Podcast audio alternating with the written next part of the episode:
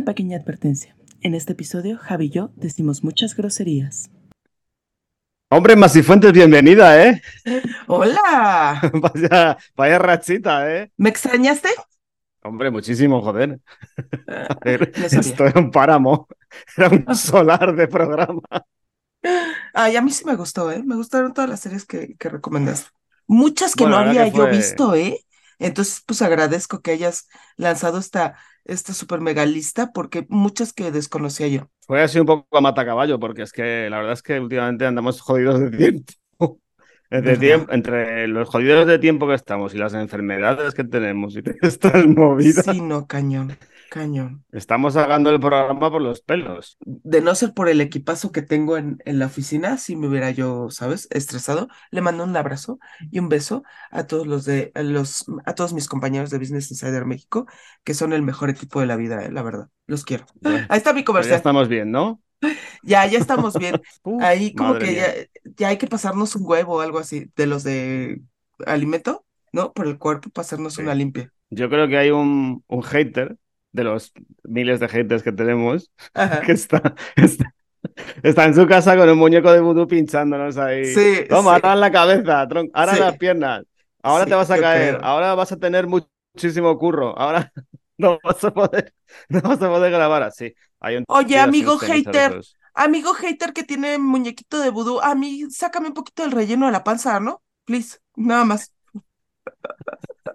Pónmelo en las pompis. Que se vaya a tomar por culo. Bueno, ¿qué, qué tenemos hoy, Masifuentes? Hoy tenemos, la otra vez terminamos así como que en una nota sad y dijimos, ¿cómo podemos hacer más deprimente el programa? Pues hablemos de nazis. Entonces, pues eso. Ya, ya para acabar de hundirnos en. Spotify y en... Y en. Ya, Ajá. para hundirnos en la puta miseria ya. Ajá, ajá. Entonces, pues ahí está. Para que el señor de iVoox y el señor de, de Spotify no nos cuelgue directamente el programa, pues vamos a hablar de nazis. Venga. Hablemos de nazis.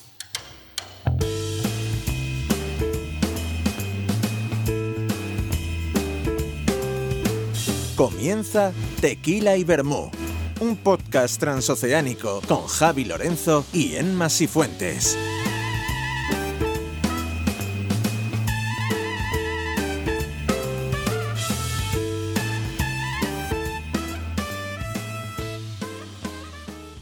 Bueno, Masifuentes, pues sí.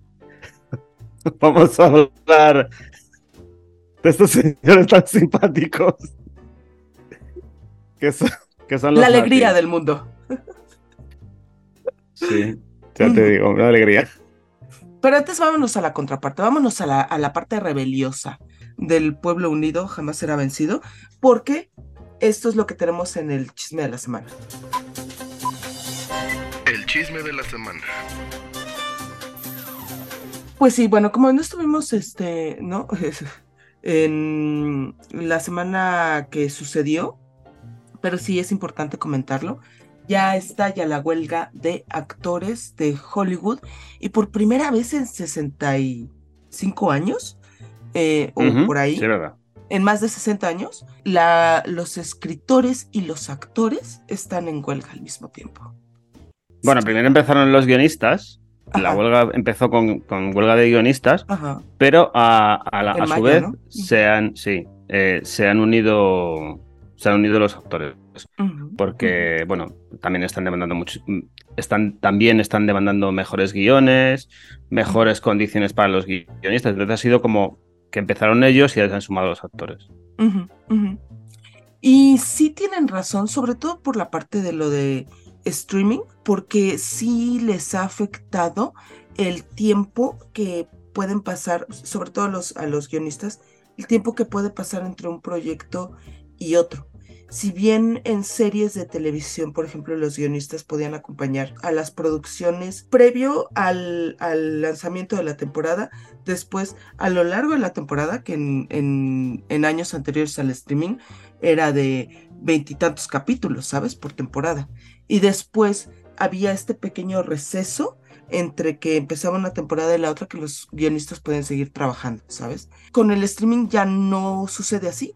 O sea, ya las productoras están sacando las cosas en friega está en la preproducción, la productora graba independientemente, lanza los capítulos y son 10 capítulos y después, bueno, pues a ver si se renueva o no se renueva y ya entonces regresa. Entonces todo ese periodo, ¿sabes? Como que el tiempo entre que el guionista está trabajando es cada vez más extenso y pues no recibe la paga, ¿no? Entonces sí ha sido como que, ¿sabes? Sí, vamos, lo que quieren básicamente es un aumento del salario mínimo. Sí, Y lo que y, y también lo que están pidiendo es una regulación de los derechos de imagen, sobre todo con esto con, para los con las actores sí. plataformas digitales y la inteligencia Ajá. artificial y todo esto. para las, porque con los actores el problema es que antes tenían los residuales. Entonces, por cada vez que una temporada o una serie se transmitía en televisión, ellos tenían un residual. O sea, porque ese, esa transmisión seguía generando dinero por los anuncios y demás. Y de eso al actor le llegaba un residual. ¿Qué pasa ahora? Que la serie se vende a la plataforma y punto, ¿sabes? Entonces no hay eh, repetición de las temporadas. Lo que está es ahí en la plataforma y esos residuales ya no los reciben los actores. Creo que Netflix está a full intentando parar esto, porque creo que están pidiendo, independientemente Sí. de lo que les pasó ya con el tema de las cuentas y todo esto, Netflix está intentando parar esta huelga lo antes posible porque están teniendo unas pérdidas de la hostia. Yo he leído que eh, rodajes como Deadpool, la tercera parte, porque ha habido, un- o sea, a, a raíz de todo esto se han parado una serie de rodajes de la hostia, o sea, se Sí. han parado Gladiator 2, la segunda de Misión Imposible. Aquí hemos tenido suerte y ha llegado Oppenheimer, que estaba ahí en el hilo y tal. Barbie también estaba en el hilo, de, de hecho, bueno, ha habido actores que no se han presentado a la, a la alfombra roja, pero hay superproducciones como la tercera parte de Venom y la que te estoy diciendo, que es Deadpool 3, que está perdiendo 500 y 600 mil dólares semanales. Sí, sí, sí. Y están Sí, totalmente sí. parados los rodajes. Y Ajá. están, están intentando por todos los medios que esto se acabe de una puta vez porque están per- perdiendo dinero por todos lados. Pero sí que también ellos tienen su derecho de reivindicar sus cosas, ¿sabes? Como todo. Como toda buena huelga, ¿sabes? Bueno, aparte de Fran Dresser, que aquí la conocemos por la Nani, porque aquí Ajá. tuvo un, un éxito de la hostia con una serie que era que de Nani y tal, y nunca más se supo. La conocemos Sí. de eso, Ajá, sí. pero sabemos quién es. Eh, pues se ha sumado Jason Sudeikis, eh, más Ruffalo también creo que estaba, por lo que Ajá. pude ver por ahí, y la que no puede faltar ahí en toda buena huelga. Jane Fonda, ¿sabes? O sea, Jane Fonda está Claro. en todos los jardines. Jane Fonda, que hay aquí una huelga, venga, vente para acá. Y ahí se esposa. Jane Fonda, que hay una recaudación para lavar los árboles. Claro. Jane Fonda, Claro. que hay que hay aquí que los que están- se están extinguiendo los pingüinos. Jane Fonda, la- Jane Fonda va a todo. Sí. Que hay una guerra en Vietnam, en Irak, en Afganistán, en, en Ucrania. Ahí va, ahí va la Jane. A mí Jane Fonda La yo la tengo en un pedestal. Sí, sí, Yo a también. mí Jane La amo. Fonda la me parece brutal. Y ahí está. Sí, ella es la que va a liderar la rebelión, güey. La rebelión contra las máquinas. Por supuesto. Así que nada, y a ver si se soluciona esto pronto, por el bien de... entonces, Pero por pues, el bien, como dices tú, eh, Javi, así, lo que dijiste es clave. Por el bien de todos. sí, sí, de las claro. productoras, de las plataformas, pero de los actores y de los actores, de, la, de los trabajadores, del talento de los actores, de los guionistas, de todos, ¿sabes? Del de luces, del de la cámara, de todos, para que de verdad se, se llegue a un acuerdo justo, que no vaya a ser de que termina la huelga, pues porque estamos desesperados por algo que no se ha estrenado o lo que sea que queremos ver, sino que de verdad sea porque llegaron a un acuerdo justo. Hombre, Netflix sí que está desesperado. ¿eh? Netflix y Disney, ¿viste que se funaron al, al CEO de, de Disney, al Bob Iger? Porque Sí. el cuate gana 25 millones de dólares al año y dice, oh, las demandas de estos güeyes, es- son- no hombre, están, están locos, güey, no, eso no es posible. Eso solo lo puede decir un tío que gana 25 millones de dólares al año. Eso solo lo puede decir, sí, eso. Claro. Solo Coño. puede decir el güey que gana 25 millones de dólares. ¿A qué se no va la huelga? ¿Mm? Pues ya está. Ese tío no vaya a la huelga, ¿por qué? Porque le van bien las cosas. Claro. No le Claro. interesa. Claro, Pues a ver, lo quiero ver. Ya ves que además Disney tiene unas historias. Búsquense un documental de Disney en YouTube.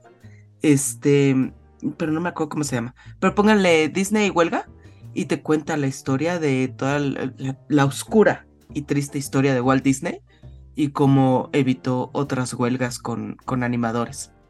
Súper triste. Lo colgaremos en Twitter, Sí. Sí, lo voy a buscar y lo voy a colgar en Twitter. Porque los quiero. Bueno, pues hasta aquí la noticia de la semana. La hemos unificado, hemos hecho dos por una en dos. Bravo. ¿Qué vamos ahora? ¿Las películas? Sí, ¿no? Bueno, el tema de la semana. Pues vamos al tema de la semana.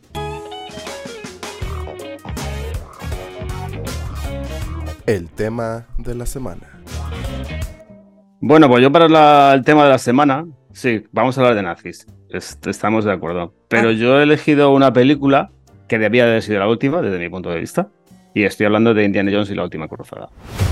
Indy, your father. They have them. Dad found out more than he was looking for.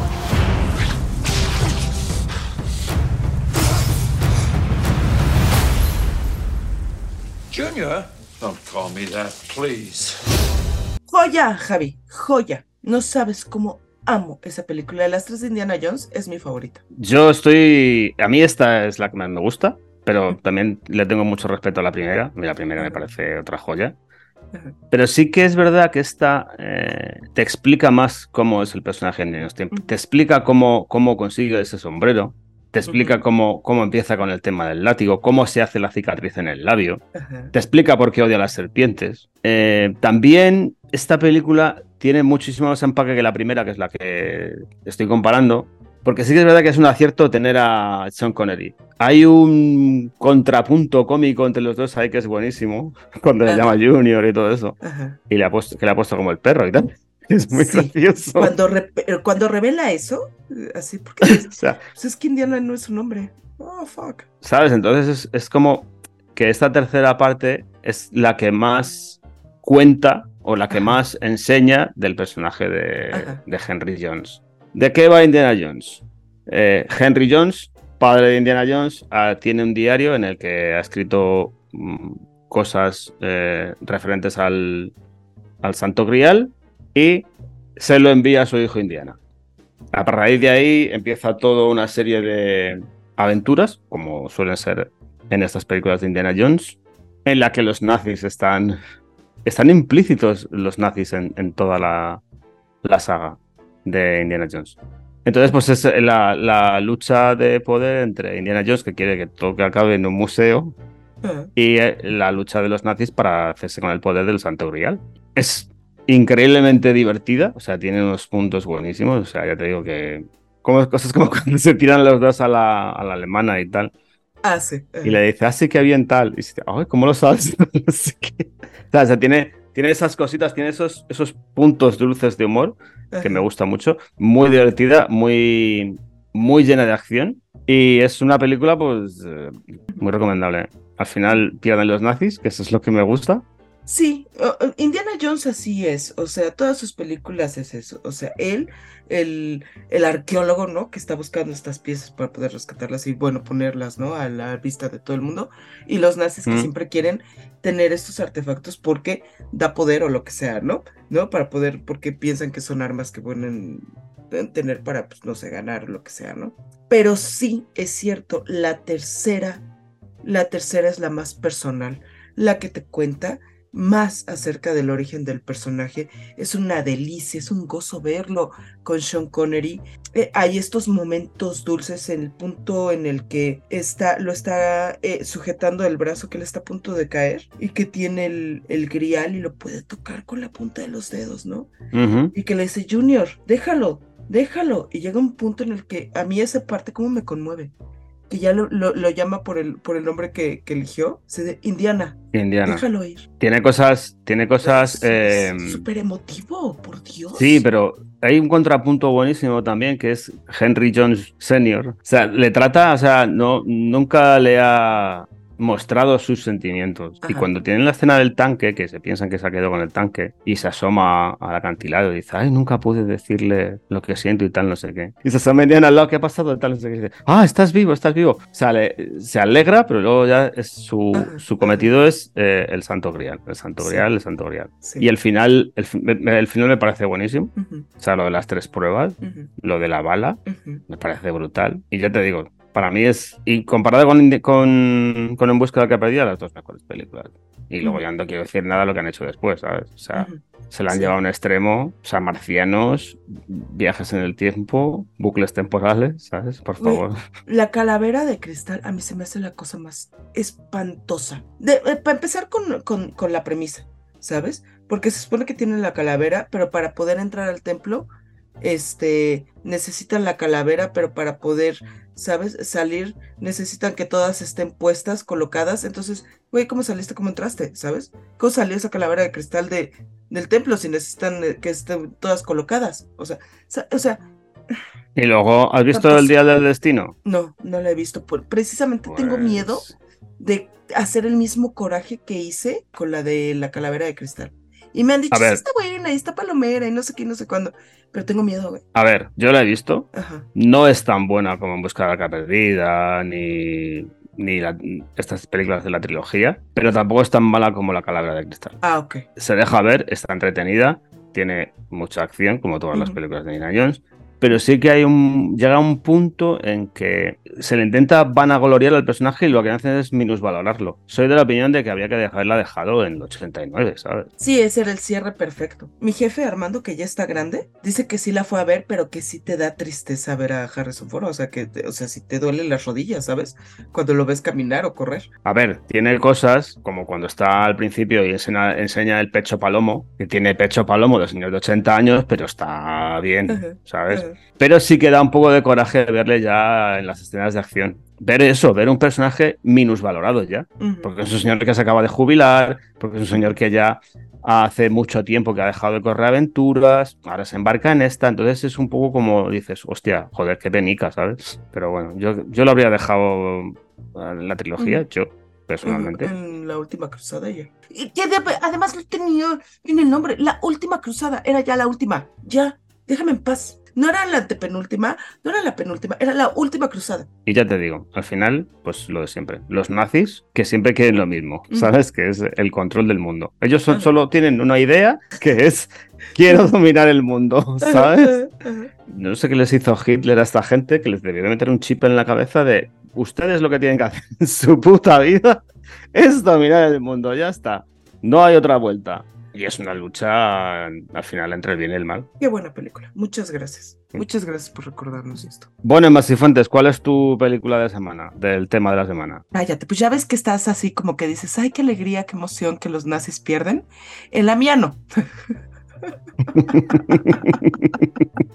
A ver, tiene que en contrapuesto aquí. en la mía no, no pierden. Aún así, sí es bastante ligerita, ¿sabes? Y es esta joya que me, sorprende ¿eh? que no sea un clásico que tú hayas este, puesto sobre la mesa. Yo sí me voy a ir hasta 1963 con El Gran Escape. Hours ago, minutes ago, these men were behind barbed wire, locked in the strongest cage that man could devise. These men plotted. These men dared. These men lived. The Great Escape. Bueno, pues El Gran Escape. Esa es mi película. Aquí en España es La Gran Evasión. La Gran Evasión, qué maravilla. Sí. Es que La Gran Evasión me suena así como que a empresarios, ¿sabes? Que no están pagando sus impuestos. Sí, va bien de impuestos.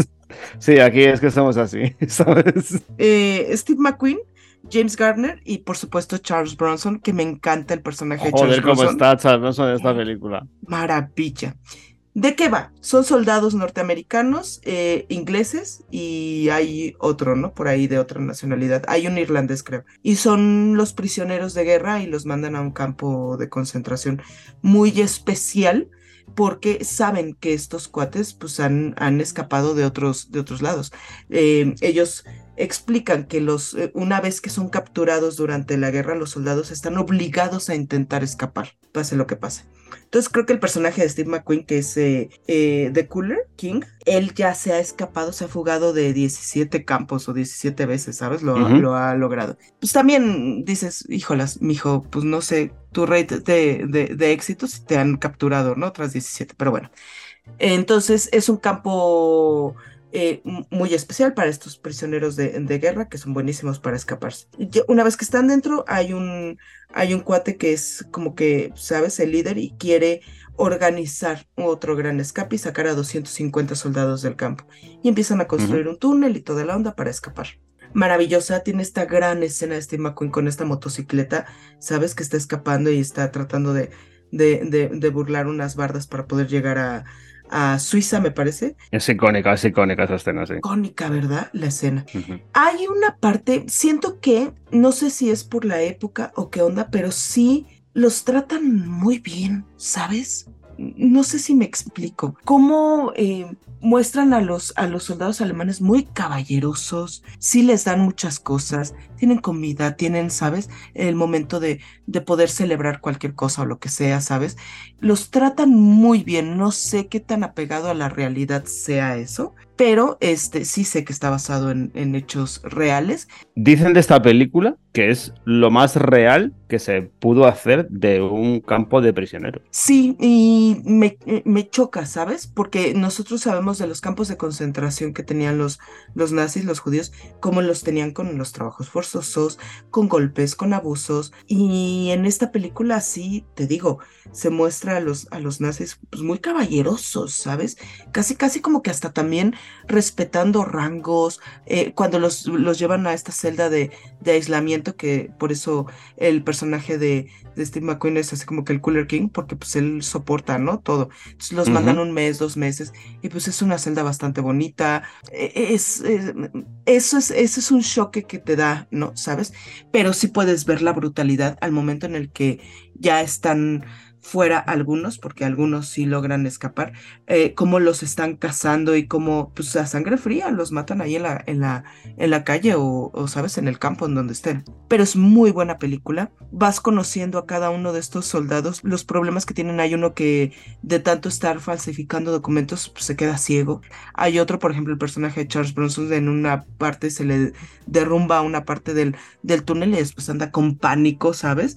De, de lugares eh, encerrados entonces para que pueda volver a cruzar el túnel, pues es un, es un cohete, güey, porque no, no puede, o sea, le da, le da la ansiedad, ¿no? Muy buena película, muy bien dirigida, es una, es una joya, es una obra maestra, la verdad. Y Steve McQueen está de rechupete. Y pues esa es mi recomendación. Yo pienso que esta película debería de ser, de, ser vista siempre.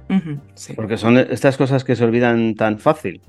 Entonces es una película que había que tener más presente. Es una película que tiene un ritmo endiablado. Independientemente de que luego sea un poco gris. Pero yo siempre, a mí esta película siempre me ha gustado. Siempre la he comparado con otra película de fugas, que es Fuga de Alcatraz. Ah, la de Clint Eastwood. Me refiero que no es lo mismo en el, en el espacio-tiempo, pero sí que hay como un reto a poder escaparse de donde cada uno está metido, en, de, donde cada uno está metido en el sitio que está metido, ¿sabes? Y eso me parece brillante, hay escenas que son brillantes. es una película muy recomendable. Creo que mucho, te digo, tiene que ver con la época, porque sí hay sutilezas para decirte que los nazis eran crueles, ¿sabes? Nada más que no está en pantalla como que ya llega un momento en el que ya más adelante sí puedes ver esta crueldad. La lista de Schindler es muy cruel, es muy cruda. Y en esta sí puedes ver que, o sea, sí te lo, sí te insinúan. Hay un momento cuando ya están recapturando a los, a los que lograron escapar, que el director de este campo de, de, prisioneros, de esta prisión, lo relevan de su, de su, cargo. Y aunque no te ven que lo van a ejecutar, que lo van a lo que tú quieras, ¿sabes? Sí llega un momento en el que dice, creo que usted va a ver Berlín antes que yo, porque ya sabe que lo van a matar, porque eh, fue bajo su, su encargo que estos hombres escaparon. Y aunque no, y no necesitas, o sea, sí te, te digo que tiene este shock, que no necesitas ver que los estén atormentando. Hay una escena así, que sí es fuerte, que es este cuate que ya está harto y se quiere escapar y trata de hacerlo eh, eh, volándose la barda y, lo, y le disparan y lo matan y se queda ahí colgado, ¿sabes? Entonces ahí va el personaje Steve McQueen a tratar de, de bajarlo de la, de, la, de la reja porque se queda ahí colgado. ¿no? Esa es una escena fuerte. Sí, eso es un poco es una, es una escena de, un personaje que ya tiene, está frustrado por estar ahí. sí, y creo que sí, es, como dices, es una película que todo el mundo debe ver. Dos cosas para cerrar la película. La música del Elmer Bernstein, que, es, que es brutal. O sea, me parece la hostia. Y por ponerle un, pero, lo larga que es. Sí, es larga como un día sin pan. Ajá, sí. Son casi tres horas de película que a veces que se te empacha un poco. Sí. Pero, ojo. Tiene buen ritmo, pero sí. Sí, son tres horitas que le tienes que invertir. Y de la música, sí, es una maravilla. Hay momentos en los que siento que está demasiado alegre. Cuando a lo mejor eh, no, ¿sabes? Para, los, para momentos que no son alegres, ¿o qué? Sí, sí, sí. O sea, es... Que se le ha ido el platillo a Elmer. Ajá. Sí, o sea, queda el cuerpo colgado y es. turru, tu, tu, Se le ha ido la flauta a Elmer, ¿no? Bueno. Pero sí, es, un, es, un, es una genialidad. Bueno, Emma Fuentes, pues qué maravilla de recomendación. Qué gustito. ¿Verdad? Qué gustito tan grande. ¿Verdad? Sí. De nada. Muy bien. Sabía que te iba a gustar, Eh, ya lo sé. Si Sabes que todo lo clásico, todo lo que tenga esté en blanco y negro y tenga polvo por encima, me gusta. Bueno, ¿qué vamos? ¿A las seccioncitas? Sí, ¿no? A ver, abuelo cebolleta, dele.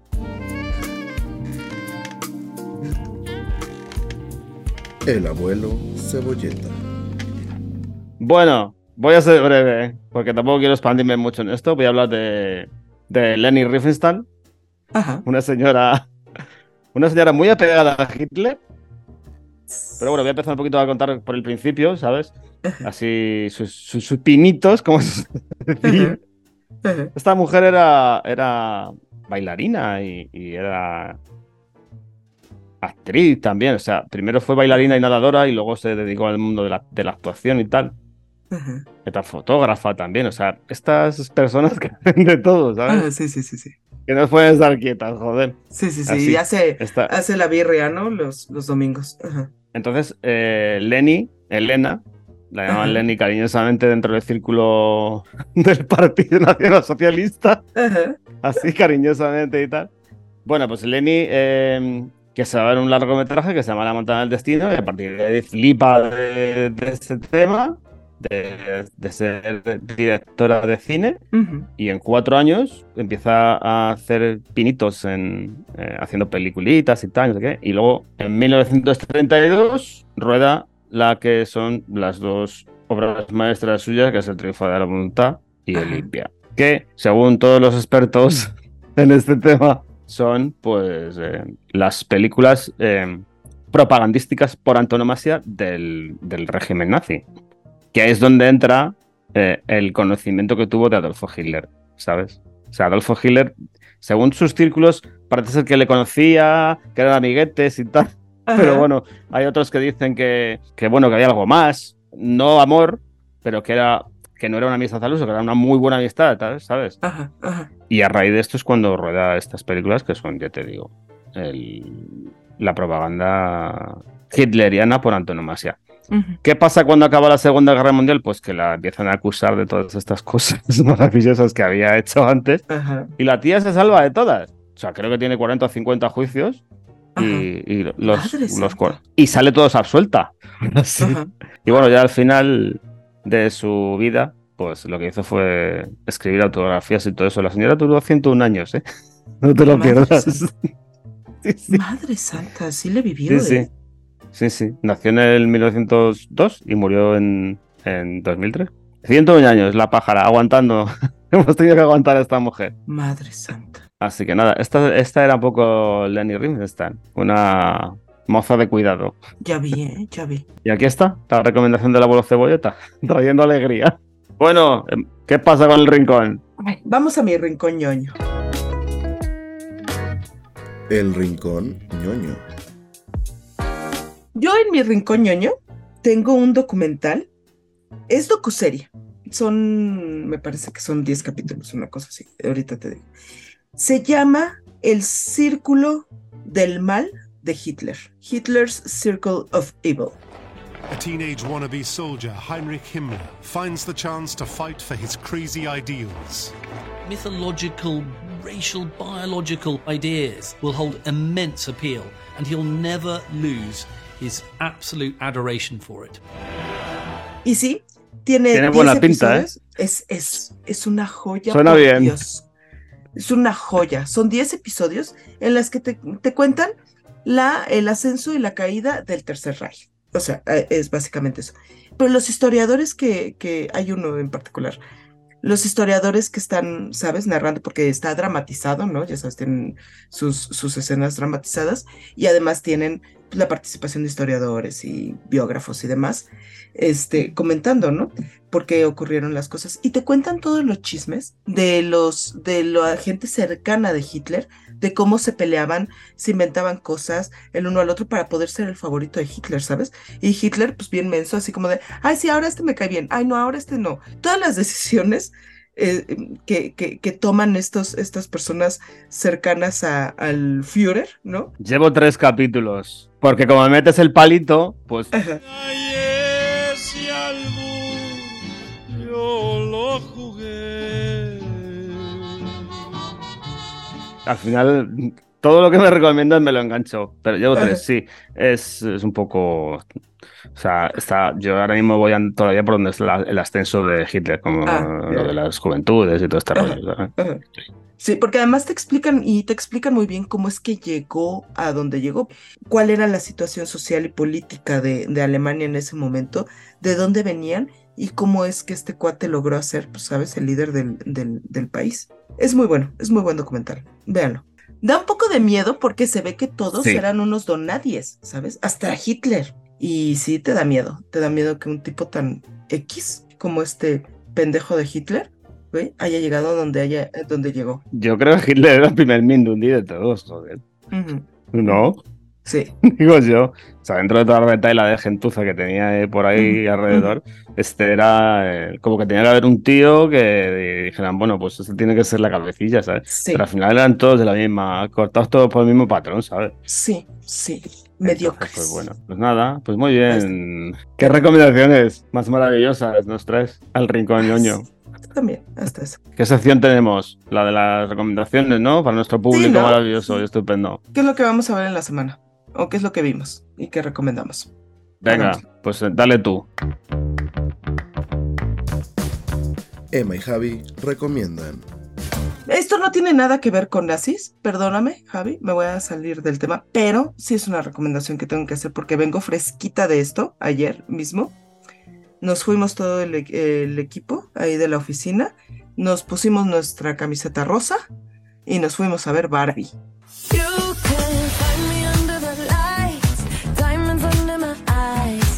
Best day ever. It is the best day ever. So is yesterday, and so is tomorrow, and every day from now till forever. Do you guys ever think about dying? Qué ¿Te maravilla. ha, te ha gustado? Me ha gustado mucho. Me encantó. ¿Verdad? O sea, me encantó. Sí, sí, me pareció buenísimo. Yo la vi ayer también. Hay gente que todavía tiene estas dudas de que si es un comercialote para Mattel y no sé qué, y aunque sí se autocongratula en muchas cosas, tiene un mensaje súper poderoso, no solo de feminismo y empoderamiento de la mujer, también de autoconocimiento, ¿sabes? De autoconocimiento, de crecimiento, de compasión, tiene muchos mensajes y es súper poderosa. Es un, hay un momento, yo lloré incluso, en- en- eh, hay un momento en el que el personaje de América Ferrera, De América Ferrera. Sí, cuando, cuando hace el speech, ¿no? cuando hace ese speech, yo estaba, o sea, con las lágrimas, porque Sí. sí es cierto, hay veces que así se siente, que tienes que ser todo eh, a la vez y brillar, pero también opacarte, pero también sabes sobresalir, pero también esconderte. Y, y hay un momento en el que dices, sí, cierto, güey, esto es, Sí, que llega un momento en que eh, llega un momento en que no sabes ya qué eres. sí, O sea, fíjate que me gustó mucho la película toda en general, ¿eh? ajá, sí, A ver, sí que me gustó, pero tiene ciertos momentos en los que tanto ir y venir de Barbiland al mundo real y de mundo real a Barbiland, mm, Ajá. bueno, se me hace un poco callo. Y, y en ciertos momentos cuando, cuando Ken está haciendo el Kenland y, y tal, y se me hace un poco bola. Pero Ajá. son cinco minutos. Y luego el empoderamiento de Barbie, de las Barbies, con cómo se, se sacan a Ken. Y el final me parece gloria. Ajá. Eh, sí es cierto, esa, esos viajes de ir y venir, porque además lo hacemos un buen de veces, o sea, lo hacemos cuando Barbie y Ken salen, después cuando Ken regresa, después cuando Barbie y las chicas este, van, después cuando los, los de la corporación Los van, de Mattel ¿sabes? van. Van. sí. Entonces, o sea, hacemos el mismo recorrido cuatro veces, dices, ¡ay, mi hijo! Pero de todas formas lo disfrutas. Sí, no, no, no sé, yo me lo pasé muy bien. Película, qué película, por Dios. No es para niños, Margot Robbie, qué maravilla, porque puede ser así toda perky, toda, ah, y también cuando te dice, güey, esto me dolió, ¿no? Y sacar la lagrimita. Con lo de las lágrimas. Empezó una lágrima y me salieron otras y no sé qué. Y, y- y Ryan Gosling también está muy bien, ¿eh? O sea, los dos números musicales que tiene Ryan Gosling son la hostia. ¿eh? Sí, sí. Sí, sí, me gusta mucho también. Perfecto. Bueno, como, como Emma Cifuentes se por peteneras, pues yo voy a volver al tema de hoy. Pero bueno, a Emma se lo perdonamos todo en este programa. De nada. Bueno, a ver, mi recomendación para esta semana es una novela gráfica. Muy sencilla de leer. eh, se llama Diente de Oso y es de Jan Andriot. ¿Y de qué va? El guionista Jan nos ofrece una historia corriente, es bastante corriente. Va de tres eh, amigos que se llaman Max, Werner y Hannah. Y estos, eh, pues, quieren ser pilotos y les gusta mucho la aeronáutica y todo eso. Bueno, entonces Max es enviado a Estados Unidos porque tiene un tío que es allí, que está allí, es, es que es polaco judío y se lo llevan allí para evitar la guerra. Y pasan X años, no lo especifican en la novela gráfica, ya son pilotos. Bueno, bueno, Werner es como un cero a la izquierda. ¿sabes? Es importante dentro de la novela gráfica, pero es un puto cero la izquierda. Eh, Hannah ya es piloto de las RAF. eh, ha, pasado, ha pasado por las juventudes hitlerianas y todo este rollo para poder ingresar y tal, no sé qué. Y. Max es piloto de la, de la USAF, de la, de la Fuerza Aérea Estadounidense. Ajá. Y bueno, ahí hay un conflicto entre Hannah y Max, que no voy a desvelar por si alguien quiere leer la novela. Cuento siempre el principio porque es una forma de enganchar a la gente. El guion no está mal, es, un- es un poco al uso, pero sí que tengo que decir que los dibujos de Henriette son la hostia. Yo esta novela gráfica la recomiendo más por los dibujos, dentro de que está dentro del círculo este de nazi y todo este estos rollos que hay de, de- de presos y de gente asesinada y toda esta historia, porque también hay en el libro. Pero sí que yo recomiendo esta novela por los, por los gráficos, que es uno de los mejores gráficos que yo he visto. Y mira que he leído cómics, ¿eh? Pues, pues es uno de los mejores dibujantes que yo me he podido encontrar. Y ahí está. Diente de oso se llama. Tiene explicación lo del diente de oso, Ok. pero no lo voy a decir, porque si no... Nah, nos spoileas, ¿no? ¿Y qué dónde Sí. se puede conseguir eso, eh? ¿Amazon? Eso está en Amazon. Es un cómic de Amazon. Además, viene completo, 42 pavos. No es carillo, ¿eh? Para, novela, para lo que van las novelas gráficas de por ahí. Muy bien calificado. Aquí en México cuesta 830 pesos. Entonces ya saben, amiguitos. Muy bien, muchas gracias, Javi. Qué interesante recomendación.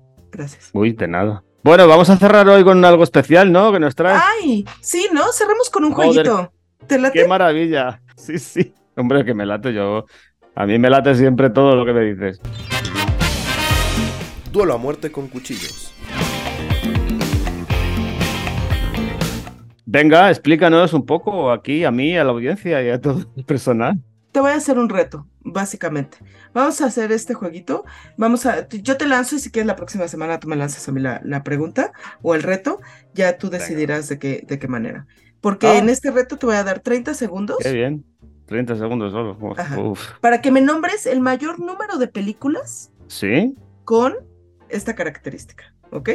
Estoy nervioso. 30 segundos tienes. Estoy nerviosito, joder. ¿Qué es esto? De- inicio el cronómetro. Yo te aviso cuando inicie Por el favor, cronómetro. qué como- profesional. para que veas, güey.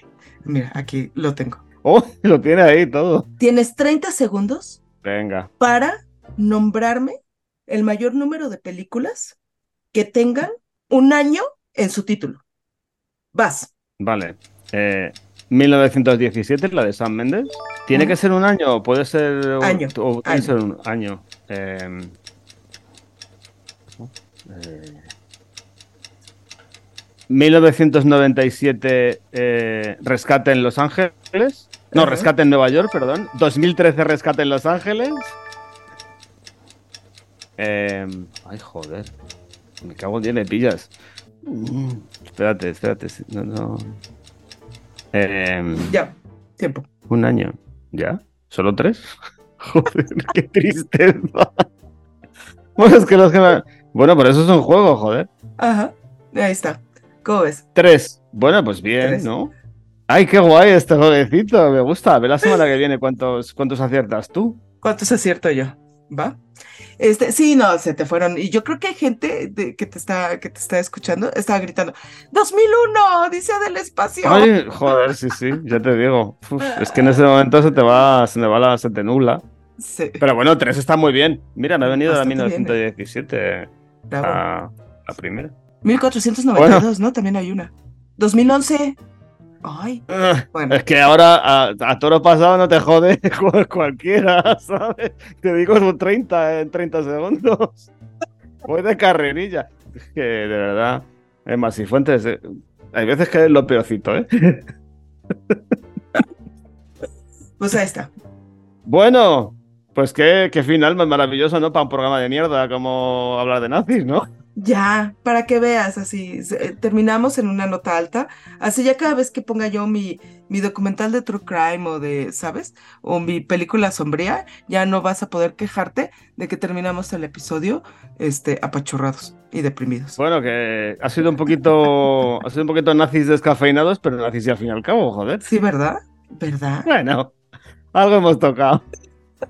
Suficiente, tampoco nos vamos a pegar aquí y no vamos a partir la cara con todo el mundo, porque luego, como diga alguien que no debe este programa, nos va a, a lo mejor nos pone a caldo. Ya, ya. Estos hijos de puta nos pone finos. Pero me Ya. da absolutamente igual. También a mí. Haters siempre vamos a tener. Todos. Bueno, pues nada, Emma y Fuentes. Hasta la semana que viene, ¿vas a venir o te va a quedar algún pozo? ¿Alguna cosa? Ay, pues yo espero que no, que sí venga yo la próxima semana. Ay, joder, ojalá, porque es que los programas que hago yo solo se me hacen eternos. Pero Ay, escúchenlo, tristeza.